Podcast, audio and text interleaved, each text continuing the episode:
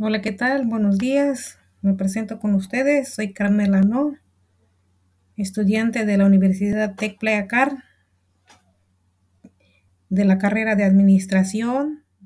Precisamente estamos viendo la materia de estructuras administrativas y hoy nos toca hablar de la descentralización en las empresas.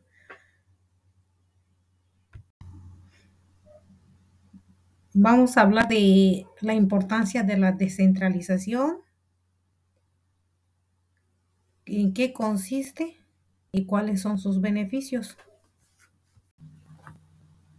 La centralización de mando hace que las decisiones sean tomadas solo por una persona, pero en caso que esa persona se ausentara, ya no habría quien pudiera ejercer o tomar las decisiones.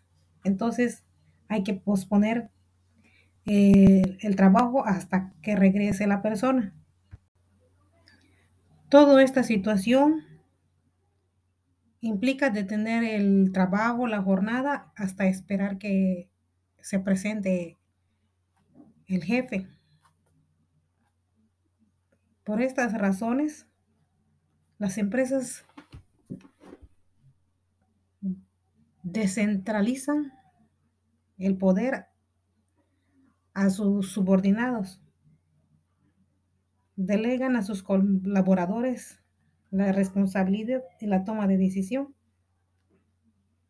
Para eso hay que capacitar a los empleados a realizar las actividades de la empresa, de manera que en el momento adecuado sepan cómo responder a situaciones que se presentan y sepan cómo y cuál es la opción más acertada a realizar.